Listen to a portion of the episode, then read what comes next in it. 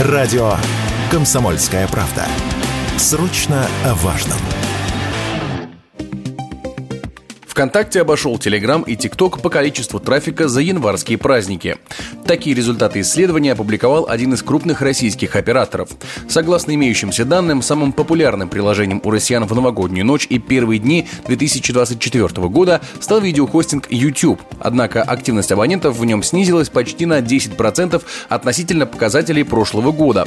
Второе место удерживает ВК, который демонстрирует потребление трафика примерно на уровне новогоднего периода 2022-2023 2023 года. На третью строчку в рейтинге вышел Telegram, которым стали пользоваться чаще почти в полтора раза. Это позволило ему обойти TikTok, показатели которого просели почти на 20%.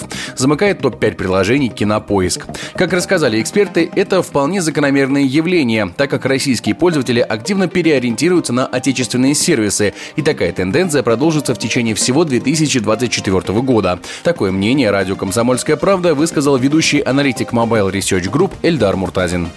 Я думаю, что такое исследование вполне себе релевантно, потому что оно описывает крупного оператора и тот трафик, которым пользуются абоненты. Здесь можно сказать, что часть пользователей уходит в TikTok и YouTube через VPN, и оператор не видит их. Соответственно, данные немножко искажены. Для ВК использование VPN не нужно. В остальном тенденция такая, что ВК действительно растет, Telegram тоже активно набирает аудиторию, но при этом западные соцсети, они ее теряют. И вряд ли это вернет вернет аудиторию тому же Инстаграму, который признан экстремистской организацией в России. Поэтому я думаю, что тенденция роста российских ресурсов, она будет продолжаться.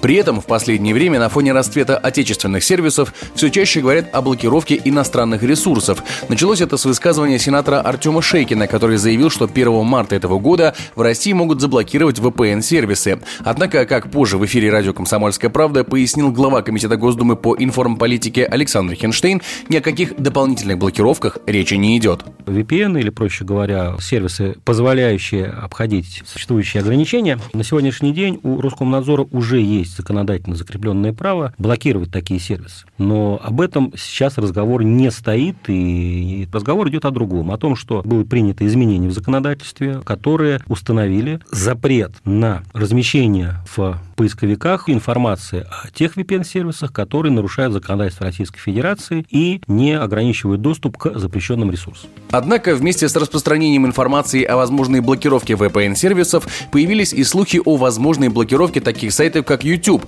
Более ожидаемо это стало после того, как на этом ресурсе ограничили возможность блогерам из России монетизировать свои видео, многие отечественные контент-мейкеры ушли во ВКонтакте, а сам YouTube потерял уже около 10% российской аудитории. Однако, как утверждают эксперты, в настоящий момент ожидать этого не стоит, так как пока аналога такому крупному сервису у нас создать так и не смогли. Такое мнение высказал сертифицированный специалист YouTube Денис Коновалов. Возможно ли блокировка YouTube в принципе?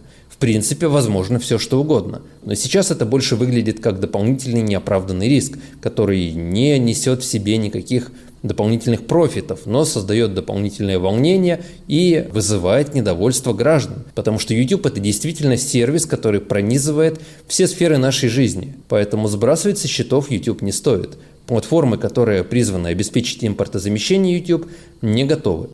9 января Медиаскоп опубликовал результаты исследования, согласно которому Telegram почти догнал ВКонтакте по аудитории в России.